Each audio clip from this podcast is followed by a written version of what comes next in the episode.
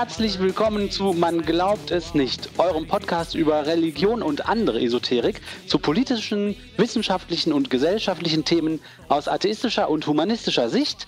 Wie immer könnt ihr mit uns diskutieren, uns Lob, Kritik, Anregungen geben unter man glaubt es nicht.wordpress.com. Ihr müsst weder euren Namen noch E-Mail-Adresse angeben. Wenn ihr wollt, könnt ihr das natürlich machen. Wir freuen uns über eure Rückmeldungen und sind heute mit Oliver, Martina und mir, Till, verbunden per Computer. Daher die bekannte Computerkonferenz Audio-Klangqualität. Hallo Oliver, hallo Martina. Hallo Till. Hey. Jetzt ist er weg. Wer ist Oder weg? ich bin weg. Ja, Ich höre mir war er. Ja, ich habe noch alles gehört. Soll ich nochmal? Okay, ist, es, es tut mir leid, dann war ich weg. Soll ich nochmal? Ja, Bitte. Neueste Kurznachrichten aus unserer Welt, aus der Welt der Christen, hat Oliver heute mal zusammengestellt. Postkarten aus Katholistan. Ja, also ganz aktuell sind sie nicht, aber ich habe im Laufe der letzten ja, Wochen oder vielleicht auch zwei Monate ähm, ja, kürzere Meldungen gesammelt, die ich äh, fand. Man könnte sie im Podcast erwähnen, die aber kein eigenes Segment. Ähm, wie ist da das Verb? Rechtfertigt, ne? Also ja. Bilden, rechtfertigt, ja das. Und zwar die erste Meldung steht unter, dem, unter der Überschrift Rentner und Bischöfe zuerst.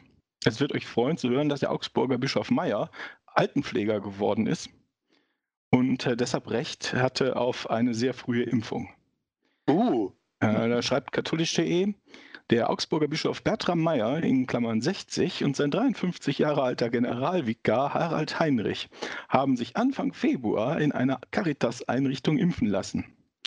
Also in, äh, Anfang Februar, ich meine, es ist jetzt äh, Ende März, ähm, Anfang Februar, wenn ihr euch erinnert, war das Zeug wirklich, wirklich, wirklich, wirklich knapp, ja. Und sie hatten angefangen, Leute zu impfen, sehr alte Leute und sehr kranke Leute und den Bischof. Toll. Das Bistum erklärte dazu Meier und Heinrich. Meier und Heinrich seien regelmäßig als Seelsorger in Pflegeeinrichtungen, um Messen zu feiern oder Krankensalbungen zu spenden. Sie seien daher als Personal anzusehen. ah. Das ist ja trickreich. geschickt. Und das hat man wohl nicht gereicht. Das heißt, der äh, Bischof versucht jetzt auch noch einen äh, Ausfallschritt auf der emo- emotionalen Schiene und sagt, die kranken und alten Menschen in den Heimen brauchen Zuwendung und menschliche Nähe. Wer besucht sie denn noch? Sie brauchen aber auch größtmögliche Sicherheit, dass ihnen niemand die Viren ins Zimmer bringt. Das Also- meine Das Argument ist, die sind so oft hier, die sind wie Personal, ja? Genau, und er hat sich impfen lassen, damit den alten Leuten nichts passiert. Und Ja. sagt, dass meine Impfung in der Öffentlichkeit für Missverständnisse gesorgt hat, tut mir leid. und die Diözese schiebt noch hinterher, äh, das finde ich ganz hübsch. Wenn man sich das ganz genau anguckt, die Geistlichen fielen unter die Kategorie derer, die regelmäßig in Einrichtungen der Langzeitpflege, teilstationären Einrichtungen und in ambulant betreuten Wohngemeinschaften zugegen sind. Der Bischof. Die sind in Wohngemeinschaften zugegen, Der Bischof ist in Wohngemeinschaften zugegen. Er war sehr engagiert. sagt die Diözese. Es glaubt nicht jeder äh, diesen Unsinn. Der Grünen-Fraktionschef im Bayerischen Landtag, der heißt Ludwig Hartmann und der kritisiert das Vorgehen Meyers und Heinrichs. Er sprach von Impfdrängelei.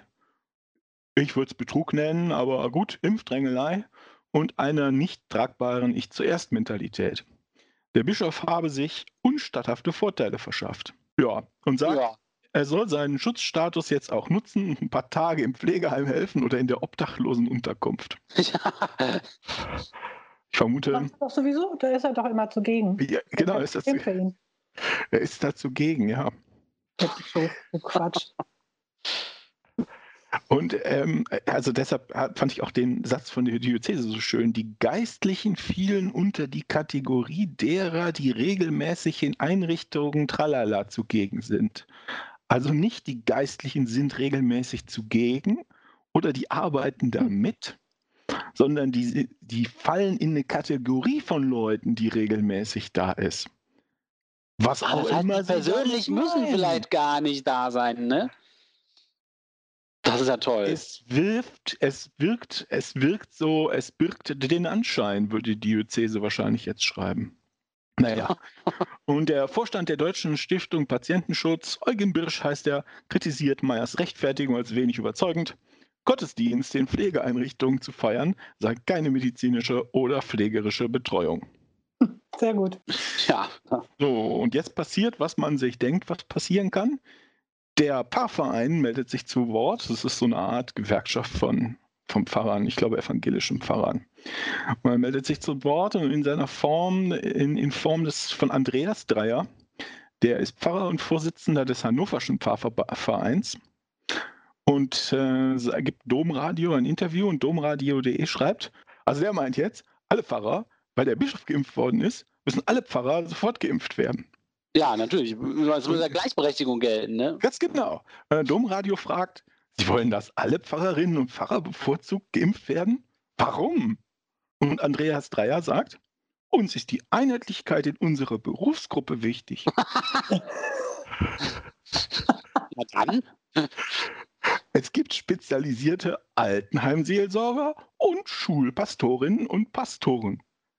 Aber wir wünschen uns um der Gleichbehandlung willen, dass alle, auch die, die nicht regelmäßig oder nur mit wenigen Stunden oder wenigen Andachten im Altenheim dort tätig sind, auch geimpft werden, damit sie keinen Nachteil haben. Das ist die beste Form der Gleichbehandlung. Alle Pfarrer kriegen eine Sonderregelung und dann nennt man das Gleichbehandlung. Das ist ja unverschämt.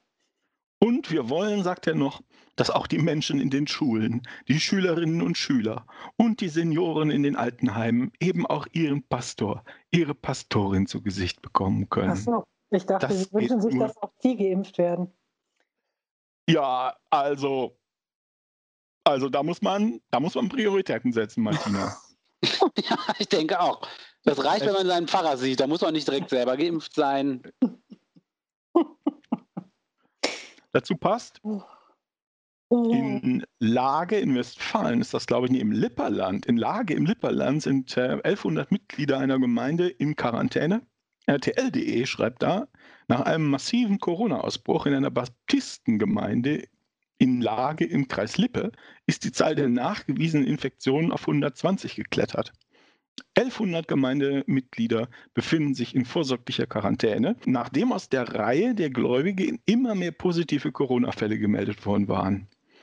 Inzwischen liegen insgesamt rund 350 Testergebnisse vor. Also das ist jetzt natürlich, wenn ihr das hört, schon ein paar Tage alt.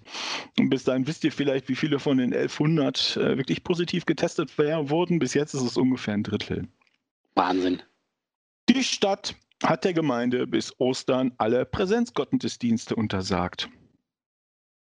Ja, Würde ich sagen, guter Plan. Mal Ja, gucken, würde wie lange auch- es dauert, bis das Gericht es kassiert. So, und daran schließt sich, äh, schließt sich wunderbar an, das habt ihr bestimmt auch alle in den Nachrichten gehört. Die Regierung zieht die Bitte an die Kirchen zurück, ihren Ostergottesdienst dieses Jahr virtuell zu feiern. Tagesschau.de schreibt, äh, die Bundesregierung, das habe ich doch schon gesagt, die Bundesregierung zieht ihre Bitte an die Kirchen zurück, über Ostern auf Präsenzgottesdienste zu verzichten. Da hatte ja unsere größte Kanzlerin aller Zeiten zwei zusätzliche Ruhetage über Ostern geplant, ihr erinnert euch, und die Kirchen gebeten, zu Ostern auf ja, Präsenzgottesdienst zu verzichten. Und am Mittwoch hat sie dann die Bitte zurückgezogen. Sie entschuldigte sich und begründete den Schritt mit Schwierigkeiten bei der Umsetzung. So, die Schwierigkeiten bei der Umsetzung in diesem Fall äh, werden verfassungsrechtliche Gründe haben. Sie hat Angst, dass das, was weiß ich, Verfassungsgericht das gesamte Paket kassiert wegen sowas. Als sie das zurückgezogen hatte, da hatten die Bischö katholischen Bischöfe bereits erklärt, an Präsenzgottesdiensten trotzdem zu Ostern mit klaren Hygienemaßnahmen festhalten zu wollen. Und dann, ich weiß nicht so recht, was davon zu halten ist, auch einzelne Bistümer appellierten bereits an die Eigenverantwortung der Katholiken bei der Abwägung, einen Präsenzgottesdienst zu besuchen oder nicht. Das habe ich auch gelesen und fand das total merkwürdig. Erst werden die gebeten, darauf zu verzichten. Dann sagen sie sofort, nein, das kann nicht sein. Dann wird die Bitte auf den Verzicht zurückgezogen und jetzt sagen sie, ja, aber liebe Mitglieder, vielleicht wollt ihr ja doch nicht kommen. Das verstehe ich alles nicht. Das ist ein Hick und Hack. Also ähm, ich würde vermuten, wenn das die Eigenverantwortung der Katholiken ist, dann sind die Katholiken schuld, wenn sie sich äh, im Gottesdienst infizieren, weil sie waren ja, haben ja eigenverantwortlich entschieden, dahin zu kommen. Ah, ja. So würde so ich, es, äh, so würd ich es verstehen. Schön, ja. Es gibt auch, wird aber noch deutlich schwurbeliger nämlich in der evangelischen Nordkirche. Da hat sich die Landesbischöfin, die Landesbischöfin Christina Kühnbaum-Schmidt gemeldet und Frau Kühnbaum-Schmidt sagt, im Licht der pandemischen Entwicklung empfehlen wir jedoch, ab einem Inzidenzwert von 50 das Infektionsgeschehen genau zu beobachten. Mhm. Ab einem Inzidenzwert von 100 gelte die Empfehlung, Alternativen zu Präsenzgottesdienst sorgfältig zu prüfen und vorrangig digitale Formate anzubieten. Habt ihr das verstanden? Nein. Oder? Also, da steht eigentlich wieder, Leute beobachtet das Infektionsgeschehen, was irgendwie immer gut ist. Ja. Kann man sagen, nicht? Aber wie das jetzt damit zusammenhängt, ob man, ob sie Präsenzgottesdienste abhalten wollen oder nicht, ist eigentlich nicht so klar. Nee, genau. So, ich weiß nicht, ob ihr das mitbekommen habt. Unser Heimathorst, der Bundesinnenminister Horst Seehofer, hat sich ja dazu auch geäußert, zu der Bitte Kanzlerin Merkels, und hat gesagt, es hat mich schon erstaunt, dass ausgerechnet Parteien, die das C im Namen führen, den Kirchen den Verzicht auf Gottesdienst nahelegen. Noch dazu an Ostern. Ja, das ist wirklich die dümmste Aussage, oder? Ähm, es ja. fehlt jetzt, dass er auch noch an die Eigenverantwortlichkeit aller Gläubigen appelliert aller gläubigen C-Wähler. so wird das jedenfalls nichts mit dem Corona loswerden. Nee, so nicht. Nee, es passt ja auch nicht zu dem, was vorher gesagt wurde. Ne? Man will hier keine Menschen gefährden und so. Deswegen muss man sich ja impfen lassen. Hm? und jetzt lässt man sie aber alle in der Kirche antanzen. Also unverantwortlich, ne? Tja. würde ich sagen. Ja.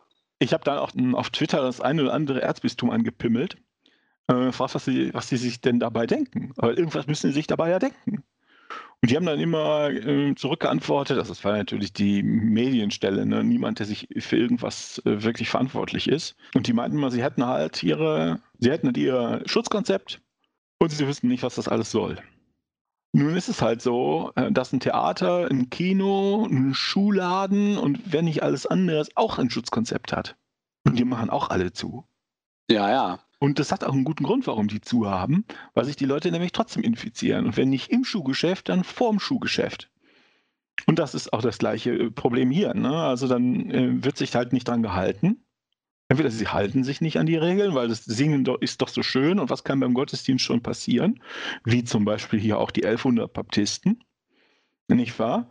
Oder äh, sie treffen sich, sie halten sich im Gottesdienst schön brav da dran, aber sie kommen trotzdem alle zusammen und schütteln sich trotzdem alle die Hand, umarmen, Küsschen, Küsschen und so weiter vor der Kirche. Entweder vorher oder nachher.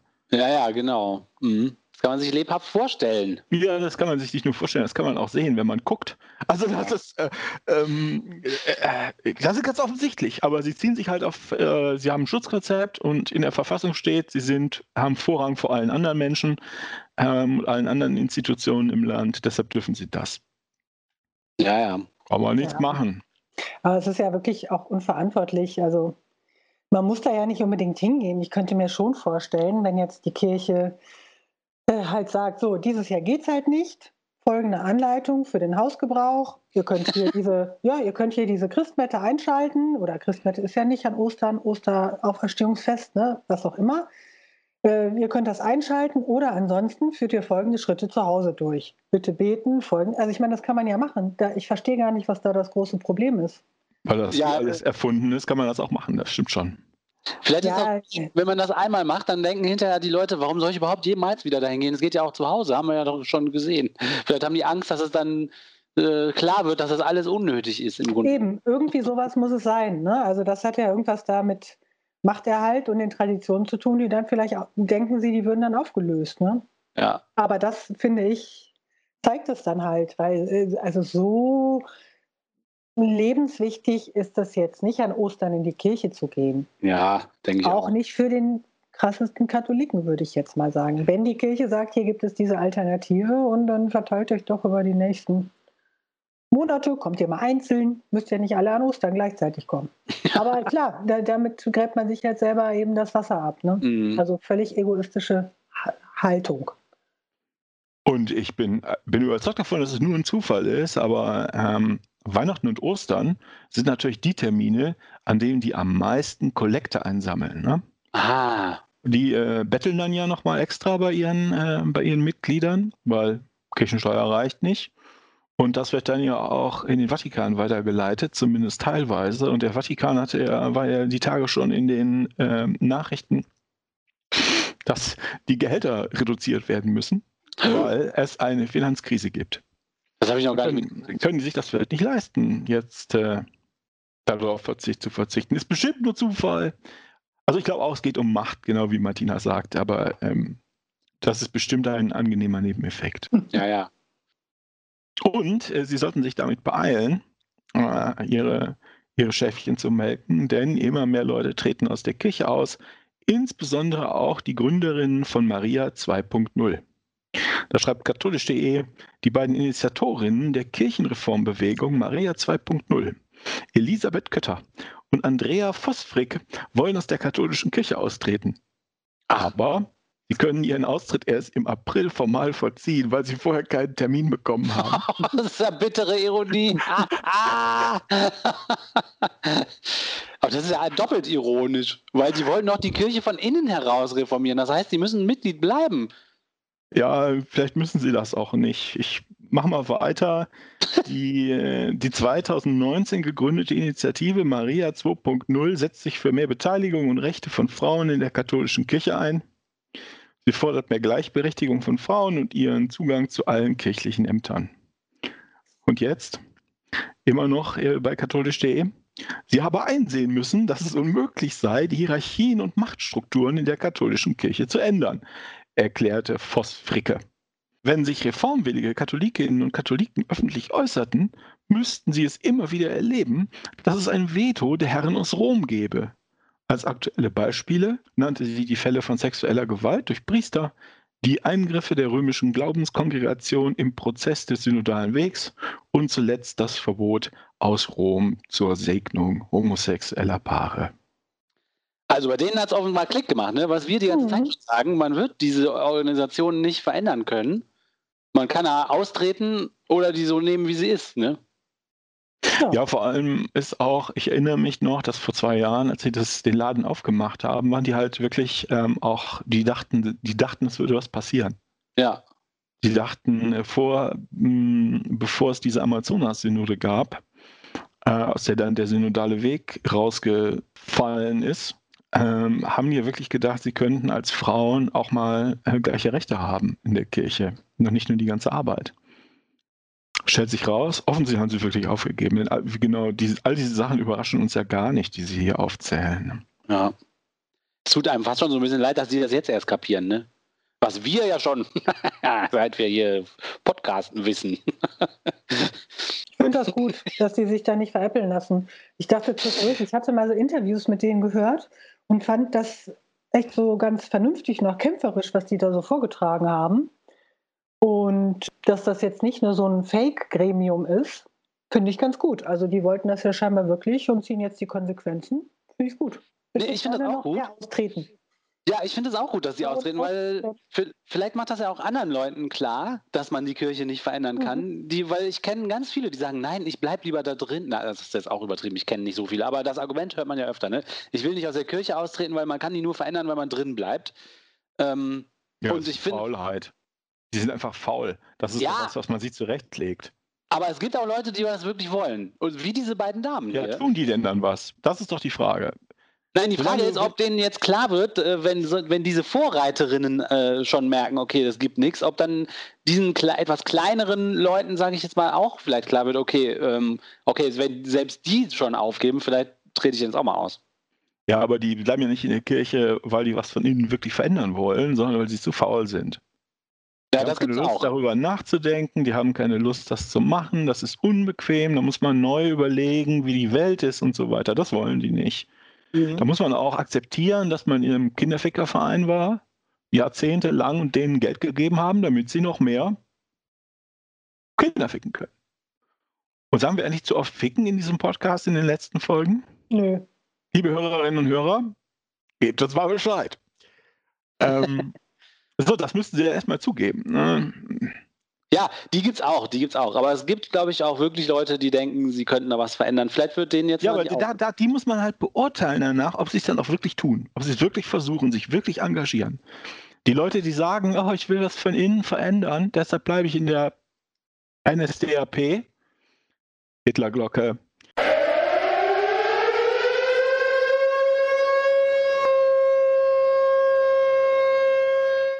Die ähm, tun ja in der Regel nichts, machen aber für andere was kaputt. Ja, ja, sehe ich genauso, sehe ich genauso. Also die, diese Leute, die sowas sagen, kann man danach beurteilen, ob sie wirklich was verändern, ob sie wirklich aktiv werden in der Organisation, in der sind, ist, sie sind, ist ja egal welche. Und ich würde schätzen, 95 Prozent der Leute, die diesen Satz vor, äh, vor sich hertragen, tun das nicht, sondern sagen den bloß, weil sie zu bequem sind, darüber nachzudenken. Ja, das kann gut sein, das kann gut sein. Das sehe ich ähnlich. Und den, dem Rest wird vielleicht durch solche Maria-Gründerinnen klar, dass das äh, ein Quatsch ist und dann treten die aus. Das wäre schön. Ich lese auf Facebook auch oft so, so, Postings vom LSVD, dem Lesben- und Schwulenverband Deutschlands und auch so anderen Organisationen, die sich für, für so Gleichberechtigung und Antidiskriminierung und so einsetzen. Und da hat auch diese Nachricht aus Rom für einen ähm, ja, Entsetzen gesorgt, dass homosexuelle Paare nicht gesegnet werden dürfen. Aber gleich darauf, dem Entsetzten, folgte dann die Jubelbotschaften, tausende Jubelbotschaften, immer wenn einer der offiziellen katholischen Amtsträger gesagt hat, dass die das doof finden. Und jetzt scheint auch in diesen Kreisen, äh, so die halt gegen Diskriminierung und so weiter arbeiten, sich eher Begeisterung einzustellen darüber, wie viele Offizielle doch der Meinung sind, dass dieses Segnungsverbot doof sei. Und ich habe so ein bisschen das Gefühl, dass das nicht so cool ist, wenn jetzt alle denken, guck mal, die Leute in der Kirche sind alle voll cool, sondern ich fände es geiler, wenn die Leute erkennen würden, diese Kirche ändert sich nicht, wir treten jetzt alle aus. Und deswegen finde ich das mit den Maria-Gründerinnen total gut, weil ich hoffe, dass so Leute, dass, denen mal die, die, dass das mal klar wird, okay, so, egal wie viele Pastoren irgendeinen Zettel unterschreiben, dass sie das doof finden, das wird sich halt nicht ändern. Papas sagt nein. Ja, und im Zweifel, wenn der Bischof das ignoriert, wechselt Papa halt den Bischof aus, ne? Ja. Ist ja auch eine Diktatur. Eben. Ja, es bleibt interessant. Und damit sind wir schon wieder am Ende einer Folge von Man glaubt es nicht, eurem Podcast über Religion und andere Esoterik zu politischen, wissenschaftlichen und gesellschaftlichen Themen aus atheistischer und humanistischer Sicht. Gerne hinterlasst uns Kritik, Anregungen, Lob und weitere Diskussions- und Denkanstöße unter man glaubt es nicht.wordpress.com wo ihr auch ohne euren Namen und E-Mail drauf losschreiben könnt und uns mit euren Ansichten beglücken könnt. Wir sagen Tschüss, bis zur nächsten Folge. Tschüss. Tschüss, Leute. The Pope is dead. The Vatican call. The Pope is on fire. The Pope is on fire. The Pope is on fire. The Vatican call. The Pope is on fire. The Pope is on fire. The Pope is on fire. Everyone's in trouble now. Everyone's in trouble now. Fire, fire, fire,